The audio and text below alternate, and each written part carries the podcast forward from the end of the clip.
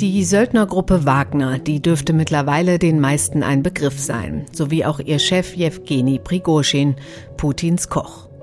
Die Wagner-Truppe gilt als besonders brutal. Die Kämpfer, rekrutiert aus Gefängnissen, machen im Ukraine-Krieg die Drecksarbeit an vorderster Front. Deren Chef Prigoschin, der ist im Moment aber vor allem durch seine öffentlichen Wutanfälle und Brachialbotschaften in den Schlagzeilen. Streit zwischen ihm und der russischen Armee gibt es schon länger. Aber so? Wir hören gleich ein paar Ausschnitte. Und nicht umsonst kann ich Ihnen hier schon mal sagen, sind da einige Stellen gepiept. Und ja, dann das Gerücht, Prigoschin habe russische Truppen an die Ukraine verraten wollen. Was steckt hinter all dem? Wie viel Politik, wie viel Kalkül und wie viel Angriff auf Putin? Das bespreche ich heute im FAZ-Podcast für Deutschland mit der Russland-Expertin Margarete Klein. Und während Putin mit internen Zänkereien beschäftigt ist, ist Ukraines Präsident Zelensky durch Europa gereist und mit dicken neuen militärischen Zusagen nach Hause gekommen. Er wirkt gestärkter denn je. Über diese Reise spreche ich mit unserem Berliner Kollegen Konrad Schuller von der Sonntagszeitung. Falls Sie in der Sendung ein militärisches Update vermissen, das wird Ihnen mein Kollege Felix Hoffmann am Freitag liefern, quasi Teil 2 des Ukraine-Updates. Und wenn Ihnen das noch nicht genug ist, kann ich Ihnen nur wärmstens unseren neuen FAZ Auslandspodcast Machtprobe ans Herz legen. Dort geht es in der aktuellen Folge um die Ukraine, um die Jagd auf russische Kriegsverbrecher und die Frage, wie es nach der Gegenoffensive weitergehen könnte. Den Podcast Machtprobe gibt es alle 14 Tage samstags. Liebe Grüße an der Stelle an meine Kollegen Kathi Schneider und Felix Hoffmann, die die Sendung hosten. Die erste Folge über die Türkei ist übrigens mit Blick auf die dortige Stichwahl Ende des Monats auch ziemlich spannend. Hören Sie mal rein. Okay, nun geht's aber los mit Wagner und Prigoschin. Heute ist Mittwoch, der 17. Mai. Mitgeholfen haben Anna Ballay, Claudia Bote, Kevin Gremmel und David Brucklacher. Und ich bin Katrin Jakob. Schön, dass Sie dabei sind.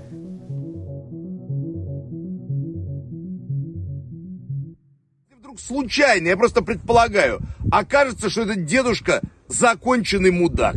А теперь слушайте меня, сука, блядь.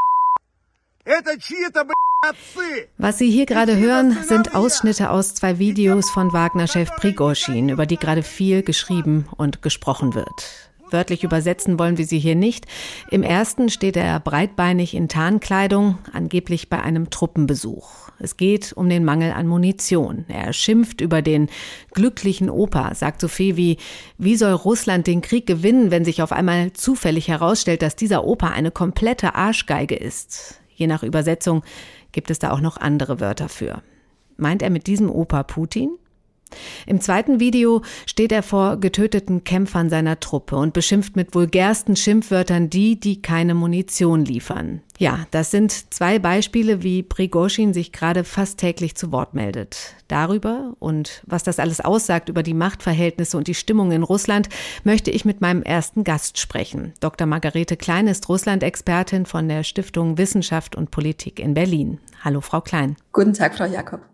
Frau Klein, fast täglich meldet sich im Moment der Chef der Söldnertruppe Wagner, Jewgeni Prigoschin, zu Wort. Immer lauter, immer brachialer schimpft er. Wir haben es eben auch in ein paar Ausschnitten gehört.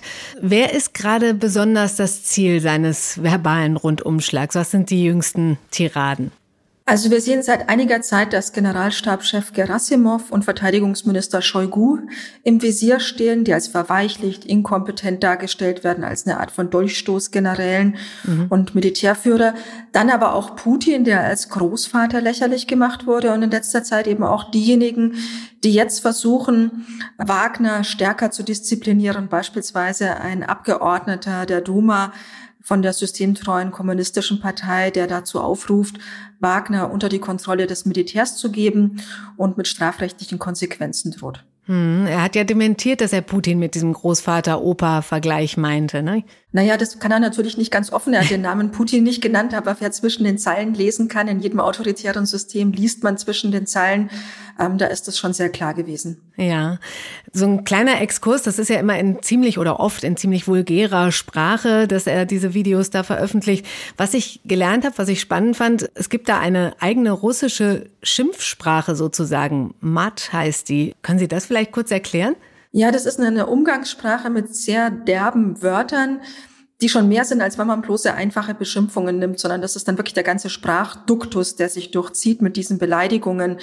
Und ähm, das ist was, was man manchmal ganz bewusst nimmt, um sich sozusagen volksnah auch zu geben. Okay. Zugleich ist es natürlich so, dass Prigozhin selbst auch eine kriminelle Vergangenheit hatte. Er war in Sowjetzeiten im Gefängnis und das ist ein typisches Phänomen, das wir eben aus diesem Bereich auch sehr stark kennen. Mhm. Hm, okay, also er schimpft lautstark, teilweise eben so sehr derbe. Es geht äh, gegen das Verteidigungsministerium, es geht teilweise auch gegen die Soldaten, er wirft den Fahnenflucht vor und so weiter. Mhm. Jetzt ist die Frage dahinter, was bezweckt er Ihrer Ansicht nach damit? Was ist sein Ziel? Warum tut er das? Also es gibt ein unmittelbares und ein drüber hinausgehendes Ziel. Unmittelbar geht sicherlich darum, dass Wagner die Unterstützung bekommt an Munition, an Personal, die es braucht, um dort vor Ort eben die Ziele, die man sich gesetzt hat, durchzuführen. Mhm. Und es ist auch ein schwarzes Peter-Spiel, in dem man eben zeigt, wie wenig er unterstützt wird, ist das Scheitern einer möglichen russischen äh, Defensive dem Verteidigungsministerium zuzuordnen. Okay. Aber darüber hinaus ist es so, dass es tatsächlich darum geht, seine eigene Rolle wie so eine Art Branding zu machen, Wagner als ein Phänomen zu machen, hm. mit einem eigenen Mythos um das zu nutzen, um bei der Verteilung der Finanzmittel, die ja gerade jetzt in den nächsten Jahren massiv Richtung Militär gehen, auch etwas vom Kuchen abzubekommen. Ah ja, Und da okay. braucht man Sichtbarkeit. Ja, aber er will auch, das haben Sie auch gesagt, äh, die Schuld den anderen in die, in die Schuhe schieben. Das könnte auch ein Grund sein, richtig? Ganz klar. Also es geht ja auch darum, wer für dieses nicht so erwartete Vorgehen, also dieses schlechte Vorgehen der russischen Streitkräfte jetzt eigentlich verantwortlich ist und wer bei einer möglichen Erfolg der ukrainischen Gegenoffensive tatsächlich dann auch in der Verantwortung steht. Und da möchte er natürlich, dass das der Verteidigungsminister ist. Mhm. mhm. Jetzt hat er ja gefühlt fast so ein bisschen Narrenfreiheit. Warum, fragt man sich, hält sich der Kreml, hält sich Putin so zurück? Ich glaube, niemand darf diese Leute so beschimpfen wie er. Also es war so, dass es lange Zeit eigentlich immer eine Grenze eingehalten hatte, also Prigozhin. Er hat nie die Person des Präsidenten kritisiert. Und bis dahin würde ich sagen, lief das alles noch so in diesem normalen Rahmen von Machtkämpfen, die man laufen lässt unter Putin. Mhm. Dieses direkte Angehen von Putin, das ist etwas anderes. Man hat bisher sich zurückhaltend gegeben, weil man Wagner gebraucht hat für personalintensive Einsätze mit hohen Verlusten, die man eben nicht bei den regulären Soldaten verorten wollte, wo es unpopulär ist, wenn äh, Soldaten sterben. Bei Söldnern ist das ein anderes Phänomen und weil man eben militärisch Wagner für manches gebraucht hat. Mhm. Aber jetzt ist wirklich die Grenze überschritten mit dieser persönlichen Beleidigung und da wird sich zeigen, ob es Konsequenzen hat und wenn ja, welche. Und das wird sicherlich auch eine Art Messlatte sein für die Narrenfreiheit und den Handlungsspielraum von Prigozhin, aber auch von der Kontrolle durch den Kreml. Mhm. Klar, weil man natürlich das Gefühl hat, wenn Putin jetzt direkt da so verbal angegangen wird, dass er dadurch selbst geschwächt wird, oder? Absolut. Das wäre ein Zeichen der Schwäche. Bisher ist die Person des Präsidenten quasi unantastbar in der Kritik. Kritik kann man an anderen machen, Polit äh, Parlament, ähm, Selbstverteidigungsminister, aber nie an der Person des Präsidenten. Mhm. Wenn das ohne Konsequenzen bleibt, würde ein Zeichen der Schwäche bleiben. Hm, Sie haben gesagt, diese normalen Beschimpfungen untereinander, also unterhalb Putins sozusagen, das ist normal in diesem Machtgefüge. Diese Beschimpfungen vielleicht so offen nicht unbedingt, aber dass es diese Konflikte um Verteilung von Macht und, und Finanzmitteln gibt, das ist relativ klar und dass es da immer wieder auch Beleidigungen gab. Das ist schon eine spezifische Komponente, die Wagner da macht und Prigozhin, also so stark ist der Verteidigungsminister, der seit über 30 Jahren zu den populärsten Figuren in Russland gehört, noch nie gewesen. Aber wie gesagt, die rote Linie ist der Präsident. Hm. Und was könnte Putin denn jetzt tun, wenn er sich jetzt quasi selbst da in der Gefahr sieht, geschwächt zu werden? Was, was könnte denn seine Reaktion sein? Was könnte er machen? Im Prinzip eigentlich alles. Nach dem Gesetz ist Wagner illegal in Russland. Das darf die Rekrutierung und Finanzierung von illegal bewaffneten Organisationen nicht geben. Und es gibt keine Legalisierung von privaten Militärfirmen von Sicherheitsfirmen schon, aber nicht von Militärfirmen. Also man könnte ein Verfahren eröffnen wegen Finanzierung und Rekrutierung mit hohen Haftstrafen. Mhm. Ich glaube aber eher, dass es über die Diskreditierung zunächst mal läuft, und zwar nicht direkt vom Kreml, sondern indem man versucht, eben Strohmänner vorzuführen, wie beispielsweise jetzt diesen Abgeordneten der Staatsduma, der eben versucht, hier in dieses erste Horn zu blasen gegen mhm. Prigozhin um dann zu sagen, na, das ist eine Kampagne, die kommt ja von der breiten Seite her und so weiter, aber es ist nicht vom Kreml gestartet. Das wäre ein Zeichen von Schwäche. Okay. Es gibt aber noch eine andere Erklärung, ohne zu wissen, ob die wirklich tragen würde, eine mögliche. Das wäre, dass man diese Kritik von Prigozhin ganz offen laufen lässt, um zu sehen, ob es andere gibt, die sich dieser Kritik anschließen, um also zu sehen, wie breit vielleicht die Unzufriedenheit auch an der obersten mhm. Spitze im Land ist, um dann letztendlich diese Art von Unzufriedenheit in Gänze ähm, auszuloten dann. Das wäre eine Erklärung noch. Ah, okay. Klingt auch spannend. Wie ist das denn hier mit äh, beispielsweise dem Tschetschenenführer Kadyrov? Da gab es ja auch immer mal die Überlegung, ob der Wagner Positionen übernimmt, was ja dann mhm. nicht passiert ist. Aber äh, muss sich Putin dann auch vor solchen Allianzen in Acht nehmen? Kann das nicht vielleicht plötzlich ihn so überrollen? Kadyrov und Prigozhin unterstützen sich gegenseitig in der Kritik am Verteidigungsministerium. Da geht es sehr stark eben darum, um diese Verteilung von Machtmitteln, wer bekommt wie viel. Und Kadyrov bekommt über 90 Prozent seines Budgets für Tschetschenien aus dem föderalen Budget. Also er ist interessiert an Mehreinnahmen. Sie spielen beide die nationalistische Großmachtkarte gegen das vermeintliche Establishment. Und das mhm. ist ja mhm. auch so ein Topoi, den Prigozhin ganz bewusst bringt. Er spielt von dem, so, spricht von dem sogenannten tiefen Staat in Russland, den verweichlichten, dekadenten Eliten, den parfümierten Generälen mhm. und setzt dagegen eigentlich seine sogenannte Volksarmee, die wirklich die russischen Interessen vertreten würde. Und das ist schon etwas, was, was schon ganz besonders ist in diesem System im Moment. Mhm. Und könnte Putin sich mit diesem Abwarten dann vielleicht ins eigene Fleisch schneiden und so eine Allianz, die dann vielleicht entsteht, für ihn dann gefährlich werden? Also er kann natürlich solche Angriffe auf ihn nicht lange laufen lassen. Ja. Das würde ein Zeichen der Schwäche sein. Aber wenn man taktisch kurz abwartet, wäre das durchaus eine Möglichkeit, wenn man dann hart und entschlossen zurückschlägt. Okay. Jetzt gab es ja in den vergangenen Tagen noch eine äh, Hammernachricht. Prigozhin soll mit dem ukrainischen Geheimdienst verhandelt haben. Das schreibt die Washington Post unter mhm. Berufung auf Dokumente des US-Geheimdienstes. Konkret soll er angeboten haben, Positionen russischer Truppen preiszugeben, wenn sich die Ukraine im Gegenzug aus der umkämpften Stadt Bachmut zurückzieht wo ja seine Wagner-Söldner zu Tausenden gerade sterben. Die Ukraine soll darauf nicht eingegangen sein, ähm, weil sie ihm nicht getraut hat. Aber was halten Sie von dieser ganzen Geschichte? Ist das vielleicht schon eine Art Diskreditierung, die da im Gange ist? Könnte sowas schon Teil der Verleumdungskampagne des Kreml sein? Ist absolut nicht einschätzbar. Also okay. wir können das nicht verifizieren. Es ist beides möglich. Es ist möglich, dass er es versucht hat. Es ist aber genauso möglich, dass es Teil dieser sogenannten Kompromat-Kampagne ist, also kompromittierendes Material, das man gegen jemanden zur Diskreditierung nutzt und dass das neben dieser Kritik dieses dumme Abgeordneten ein Teil einer bewussten Strategie ist, mhm. Prigozhin letztendlich als Vaterlandsverräter und Hochverrat zu beschuldigen. Mhm. Aber jetzt hier dieses US-amerikanische, die Denkfabrik Institute for the Study of War, die hält es ja für unwahrscheinlich, dass Russen von so einem solchen Spiel Prigoschins äh, nichts wussten. Dann könnte es ja doch vielleicht eine Falle für die Ukraine gewesen sein, oder? Auch möglich. Ja. Also wir haben hier nur ähm, Spekulationen. Wir können da nicht mal richtig die Plausibilität festlegen. Schauen wir doch mal, mal einmal auf die, die ganzen Folgen dieser Prigozhin-Kampagne. Für uns als Außenstehende sieht es ja so aus, als würden Putin und seine reguläre Armee geschwächt. Das haben wir, haben wir eben schon drüber gesprochen, durch diese Grabenkämpfe. Wenn Prigozhin sich jetzt tatsächlich zurückziehen würde oder ausgeschaltet würde mit seiner Truppe, was würde das denn für Putin und den Krieg bedeuten? Sie sagten eben schon, dass die, die Truppe, ähm, die Söldnertruppe Wagner schon sehr wichtig ist auch. Da muss man ein bisschen unterscheiden. Ich glaube, sie war bis jetzt wichtiger, als sie es vielleicht in der Zukunft sein wird. Denn diese Rekrutierung von Wagner in Gefängnissen zum Beispiel, die ist ja mehr oder weniger zum Erliegen gelangt. Und es ist auch nicht so, dass er leicht weiter rekrutieren kann, denn es ist ja bewusst, wie hoch diese Verlustzahlen bei ihm sind. Mhm. Also ich glaube, er hat den militärischen Zenit im Moment eigentlich überschritten.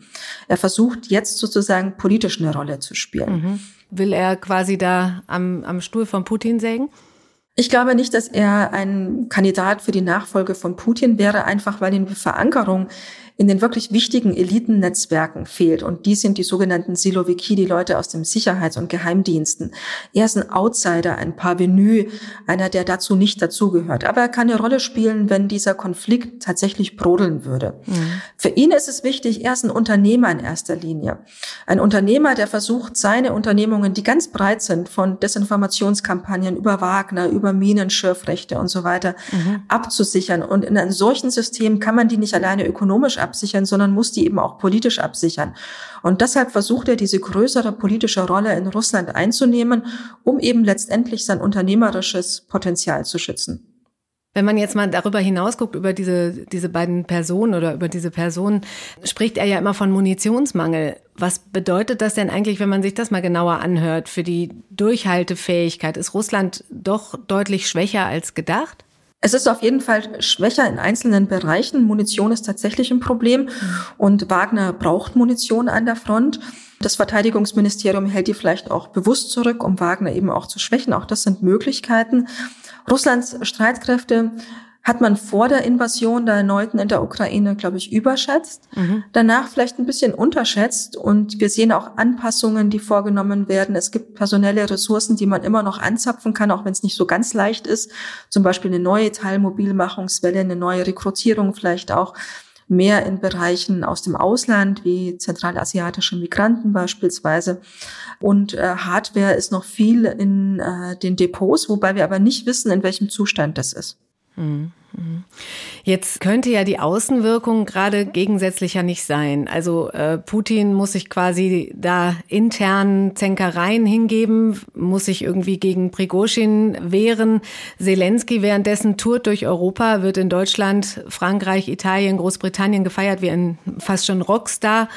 Sehen Sie da einen Trend, dass die Ukraine es schafft, irgendwie Allianzen aufrechtzuerhalten, nach außen auch die Wirkung aufrechtzuerhalten und Russland versinkt eben langsam in diesen internen Grabenkämpfen?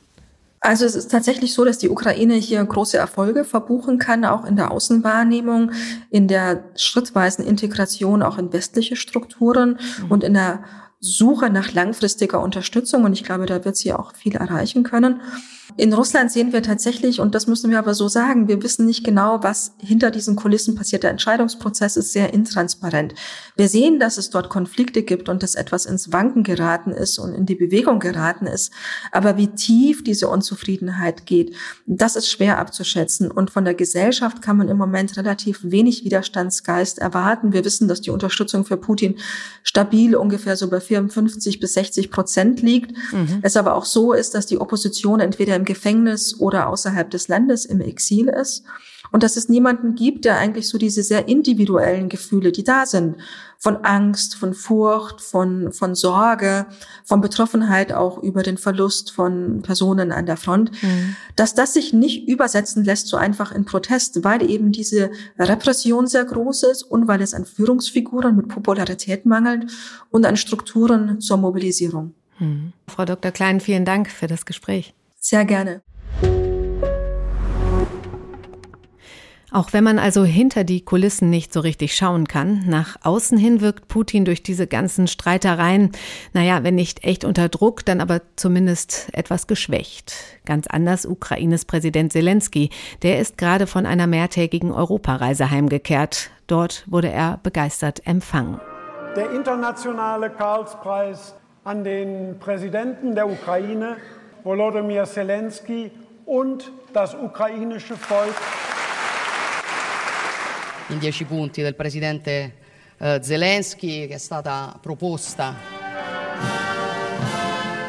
Great to welcome you back to the UK. Your leadership, your country's bravery and fortitude are an inspiration to us all. Der Karlspreis, Jubel und demonstrative Geschlossenheit und dazu ein ganzer Schwung neuer Militärhilfen. Allein Deutschland stellt ein Paket im Wert von 2,7 Milliarden Euro bereit.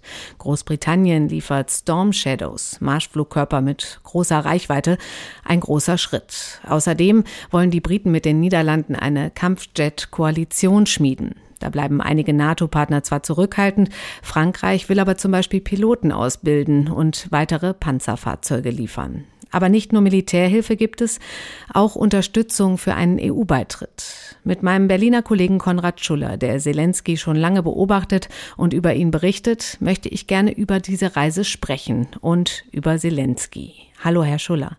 Hallo, Frau Jakob. Ja, Herr Schuller, was sagen Sie? War diese Reise ein so großer Erfolg, wie es jetzt aussieht? Vieles hat sehr gut ausgesehen. Ähm, Zelensky und das ukrainische Volk haben in Aachen den Karlspreis bekommen. Viele Staats- und Regierungschefs waren dabei. Die Szene, wie äh, Giorgia Meloni in Italien ihn auf richtig italienische Art umarmt, also eine Frau der, von der italienischen Rechten, ja. die eigentlich als russlandfreundlich galt bis vor kurzer Zeit. Das alles signalisiert, die Stimmung in Europa steht bei vielen hinter Zelensky und das ist zum großen Teil äh, auch ihm persönlich zu verdanken und der Art, wie er sein Land vertritt. Hm. Was sagen Sie, hat sich etwas verändert in der Wahrnehmung dieser Person Zelensky? Wenn man ihn mit der Figur vergleicht und dem Charakter vergleicht, den, der er noch vor dem russischen Überfall vom Februar 22 war, dann erkennt man, dass da ein, ein ganz neuer Mensch da ist. Ein, jemand, der durch eine so tiefgreifende Veränderung gegangen ist, wie sein ganzes Land. Er war ja ein ähm, Schauspieler, vor allem leichte Muse, erfolgreiche Comedy-Shows, äh, eine Comedy-Soap-Opera, in der er einen leicht eine leicht clowneske Rolle gespielt hat. Und jetzt ist er zu einer Figur von authentischer Ernsthaftigkeit und großer emotionaler Ausstrahlung geworden. Also wenn man mit ihm unterwegs ist, auch in, in der Ukraine, wenn man ihn, ihn wenn man ihn handeln sieht, interagieren sieht mit beispielsweise ähm, Menschen, die alles verloren haben, Menschen, die äh, Verwandte verloren haben, die Traumata erlitten haben, dann bezeugen auch, sie nicht nur ich, sondern dann bezeugen auch andere, die dabei sind, wie er den Eindruck von emotionaler Präsenz macht. Er kann mit äh, den sogenannten einfachen Menschen, er kann mit Parlamenten, wenn er über Video mit ihnen spricht, und er kann anscheinend sogar mit einer so harten Nuss wie Giorgia Meloni, die sonst kein Kuscheltier ist. Wie sieht es, also Sie, Sie deuten schon an, der Rückhalt in der Ukraine, äh, wie sieht es damit aus? Hat er da weiterhin großen Rückhalt? Im Vergleich zu früheren ukrainischen Präsidenten mehr als jeder andere vor ihm. Es gibt zwar politische Kräfte, die ihn nicht mögen, zum Beispiel um den früheren Präsidenten Poroschenko, den er ja bei der letzten Wahl geschlagen hat, aber alle in der Ukraine verstehen, dass in der jetzigen Kriegssituation es politisch selbstmörderisch wäre, den Präsidenten allzu hart anzugreifen. Das heißt, Angriffe halten sich in Grenzen, auch aus der, aus der Ratio des Krieges heraus. Das war auch schon bei seinem Vorgänger Poroschenko so, aber bei ihm noch viel mehr, dass äh, im Augenblick keine Figur auftritt, die es mit ihm aufnehmen könnte an öffentlicher Ausstrahlung. Der Einzige, der vielleicht noch mithalten kann, ist der Generalstabschef, der mhm. so viel Ansehen genießt wie er, vielleicht noch der Geheimdienstchef Budanov. Aber das sind keine, im Augenblick zumindest keine politischen Konkurrenten. Hm.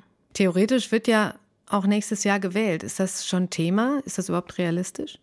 Äh, Im Augenblick ist die Wahl noch kein, noch kein Thema in der, hm. in der Ukraine. Es, das Motto, hinter dem sich alle versammeln, ist, die Nation muss Einigkeit bewahren. Es wird aber kommen. Klar wird es kommen. In, auch im Krieg muss eine, muss eine Wahl mehrere Kandidaten kennen, wenn, das, wenn, man, wenn man nicht so sein will wie der Gegner Russland. Und dann ist zu erwarten, dass sich Poroschenko wieder meldet, dann ist zu erwarten, dass die, der Ton vielleicht auch wieder rauer wird. Ich nehme mhm. an, es wird sich auch dann niemand trauen, in den Präsidenten frontal anzugreifen. Aber vielleicht wird, werden Indiskretionen geleakt, vielleicht werden, werden Mitarbeiter von ihm angegriffen. Ministerien, mhm. Minister von ihm angegriffen. Sowas, sowas muss man erwarten. Aber nicht, dass es einen Frontalangriff auf ihn gibt. Das wäre politisch selbstmörderisch in der jetzigen Stimmung in der, der Ukraine, in der es keine relevante politische Kraft gibt, die nicht hinter der Verteidigung gegen den russischen Angriff steht. Hm.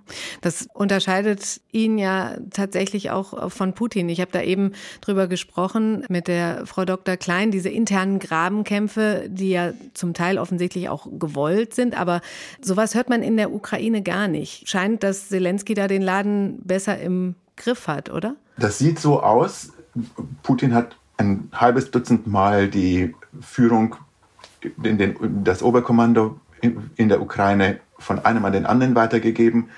Dann auch eine Kommandostufe tiefer gibt es dauernd, dauernd mhm. Wechsel. Die Niederlagen bringen ihn dazu, Leute zu feuern. Auf der ukrainischen Seite ist das Oberkommando seit dem Beginn des Krieges in der Hand des Generalstabschefs äh, Saluzhny, der, der nicht umstritten ist. Äh, insofern, ja, es gibt eine größere Stabilität. Die, Ukra die, die, ukrainischen Streitkräfte sind ja nicht, sind zwar nicht in sich komplett stabil, es gibt auch da unterschiedliche Strömungen. Es gibt in der ukrainischen, in den ukrainischen Streitkräften tatsächlich auch eine rechtsnationalistische Strömung.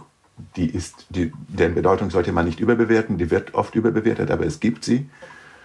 Also wie es in vielen anderen europäischen Ländern rechtsnationalistische Strömungen gibt. Aber man hört aus den Streitkräften, wenn man mit Soldaten spricht, wenn sie im Gefecht sind, ist es ihnen wurscht, ob sie liberal, rechtsnationalistisch oder sogar links sind. Mhm. Äh, sie kooperieren im Kampf. Solche Dinge mhm. wie aus Russland, äh, wo man hört, dass eine Einheit die andere im Stich lässt, verrät, ihr ihre Ressourcen wegschnappt, ja. sind nicht die Dinge, die man aus der, aus der Ukraine hört. Äh, das mhm. Land ist natürlich, die Armee leidet furchtbar unter den Verlusten. Und Einheiten beschweren sich, wie in Russland auch, dass sie nicht genug Munition hätten, aber nicht in dem Sinn, dass sie jetzt jemanden des Verrats bezichtigen. Nun tritt ja Zelensky, das haben Sie eben auch schon gesagt, sehr selbstbewusst auf, wenn er auf so einer Reise unterwegs ist, wenn er die Staatschefs trifft, dann äußert er sehr klare Forderungen, sehr vehement. Was denken Sie, könnte er mit seinem Tempo, das er da an den Tag legt, die westlichen Partner vielleicht auch ein bisschen überfordern, irgendwann mal? Das macht er ja schon die ganze Zeit seit der Krieg begonnen hat äh, und schon vor dem Krieg, ähm, äh, in den letzten Tagen vor dem Krieg, hat er ja nichts anderes getan, als äh, die westlichen Partner zu überfordern. Aber es hat sich gezeigt, mit Verzögerung und manchmal auch mit fataler Verzögerung, weil jede, jede Verzögerung kostet Menschenleben, folgt man dem, was er will. Er hat, anfangs hat Deutschland ein paar Panzerfäuste und zuerst mal nur Helme und dann Panzerfäuste angeboten. Mittlerweile ist es selbstverständlich, dass wir Panzerhaubitzen, Panzer, Mehrfachraketenwerfer, Flugabwehr liefern. Im Augenblick debattieren wir über Kampfflugzeuge und Langstreckenwaffen. Und die Ukraine verlangt das und die Ukraine hat die Erfahrung gemacht, wenn wir vernünftig mit diesen Waffen umgehen, das heißt nicht so wie unsere Gegner sagen, durchdrehen und einen Raketenschlag auf den Kreml führen, dann können wir die Partner auch davon überzeugen, dass sie uns die Dinge geben von denen sie sonst Angst hätten, dass wir als Ukrainer äh, Unsinn damit treiben würden, also mit Kampfflugzeugen beispielsweise äh, russische Wohngebiete angreifen würden. Hm. Das tun sie bis im Augenblick nicht. In der, es gibt äh, ukrainische Angriffe in, auf russischem Territorium, mutmaßlich. Also mutmaßlich ukrainisch, weil sie das meistens nicht bestätigen, aber man sieht, dass auf russischem Territorium Eisenbahnstrecken, Treibstoffdepots, Flughäfen äh, getroffen werden.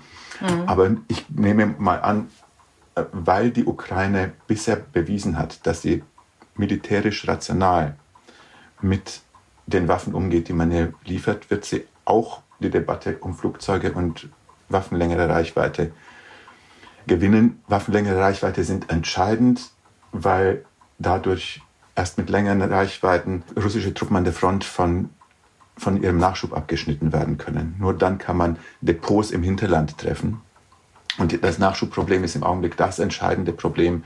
Das merkt man auch an den Streitigkeiten in der russischen Führung, wo es immer darum geht, die einen rufen den anderen zu, gebt uns Munition. Seht ihr, wie unsere Leute hier sterben? Diese, Leute, diese toten Jungs sind tot, weil ihr uns keine Munition. Das, ist natürlich, das zeigt, die Ukraine kann diesen Krieg gewinnen, indem sie die, Truppen, die russischen Truppen an der Front von der Munition abschneidet. Und dafür braucht sie weitreichende Waffen, die die Depots und Nachschubknoten im Hinterland trifft. Jetzt, wenn man jetzt mal in Richtung EU-Mitgliedschaft denkt, wäre dann so eine Art, die Zelensky an den Tag legt, dieses vehemente, dieses Tempo eher erfrischend für unsere EU oder äh, sollte er dann vielleicht auch ab und an mal ein bisschen leiser treten? Was meinen Sie? Mit leiser treten kann man nicht viel erreichen. Ich glaube, er darf laut verlangen, was für Europa und für die Ukraine notwendig ist, nämlich einen, so, einen Beitritt so schnell wie möglich. Was er liefern muss, und äh, ich hoffe, und da kann die Ukraine vielleicht auch noch mehr tun, ist, denn die Reste des alten korrupten Systems aus ihrem, aus ihrem Getriebe rauskriegen. Wir hatten ja jetzt gerade dieser, dieser Tage, hat die Antikorruptionspolizei NABU, Richter des Oberst, obersten Gerichts, festgenommen. Die NABU hat einen, die ist nach der, nach der, nach der Maidan-Revolution, nach der proeuropäischen Maidan-Revolution ist diese Antikorruptionspolizei geschaffen worden, hat den Ruf, dass das harte Hunde sind und mhm. es tatsächlich ernst meinen mit Korruptionsbekämpfung. Das heißt, die schlechte Nachricht, Korruption im obersten Gericht, ist eigentlich mehr eine gute Nachricht. Korruption in ukrainischen Gerichten gab es seit Jahrzehnten. Die gute Nachricht ist, und jetzt wird sie verfolgt. Also er liefert quasi auch. Er ist laut, aber er liefert selber auch. Ja, er muss noch mehr liefern. Ja. Es, gibt, es gibt da Probleme. Also beispielsweise der Krieg zwingt ihn dazu, zu zentralisieren, Entscheidungswege zu zentralisieren. Das heißt, mhm. Strukturen zu schaffen, die strukturell von denen Korruptionsbekämpfer eher abraten. Beim, zum Beispiel beim Wiederaufbau wird vieles in eine Hand gelegt. Dadurch, mhm. dadurch fallen Kontrollmöglichkeiten weg. Das ist dem den Notwendigkeiten des Kriegs geschuldet. Das ist noch nicht Korruption, aber das äh, praktisch so zentralisierte Strukturen machen es schwer, gegen Korruption vorzugehen. Ich will ihm das nicht übel dass er in vielen Punkten zentralistisch und auch äh, mit Mikromanagement vorgeht. Im Krieg spricht vieles dafür. Aber das sind so Schwierigkeiten, die man überwinden muss, wenn man Korruption bekämpfen will und vor allem, wenn man wenn man ein, ein, ein, Land führt, in dem Korruption über viele Jahrzehnte sich in alle Ebenen der, der Verwaltungshierarchie eingefressen hat. Wenn Sie jetzt mal so ein Resümee ziehen würden von der Reise und von, der, äh, von dem jetzigen Auftreten, äh, was würden Sie da sagen in, in wenigen Sätzen? Es ist ein, ein Schritt gewesen, der die Ukraine ein Stückchen weitergebracht hat. Ich glaube nicht, dass es ein entscheidender Schritt gewesen ist. Man, wenn man sich zum Beispiel ansieht, was für eine Laudatio Bundeskanzler Scholz bei der Verleihung des Karlspreises in Aachen gehalten hat, wird man sehen, er hat immer noch nicht es übers Herz gebracht, zu sagen, die Ukraine muss diesen Krieg gewinnen. Aber er duzt ihn jetzt. Immerhin. Er könnte aber, wenn, wenn er sagen würde, ihr wollt gewinnen, dann könnte er auch gerne ja. sagen, Herr Präsident und nicht lieber Volodymyr. Wichtig ist, ja. wichtig wäre, dass er diese, ähm, diese Signale der Unentschlossenheit, die ja auch in Russland gelesen werden, wenn, wenn, wenn ein deutscher Bundeskanzler sich nicht traut zu sagen, wir wollen, dass die Ukraine diesen Krieg gewinnt, dann wird das in Russland so gelesen, der ist ein Weichei. Den können, mhm. wir, mit ein, den können wir mit einem Bu erschrecken äh, und er fällt uns um beim ersten Pusten.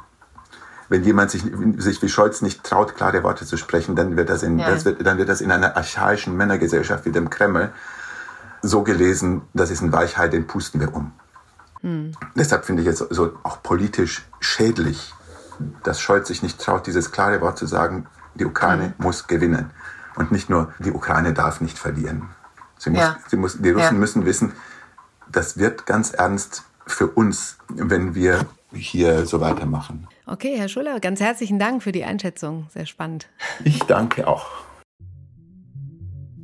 Das war es für heute im FAZ-Podcast für Deutschland. Morgen ist Feiertag, Christi Himmelfahrt. Da gibt es auch von uns keine Sendung. Aber am Freitag hören Sie dann meinen Kollegen Felix Hoffmann, wie versprochen mit Teil 2 unseres Ukraine-Updates.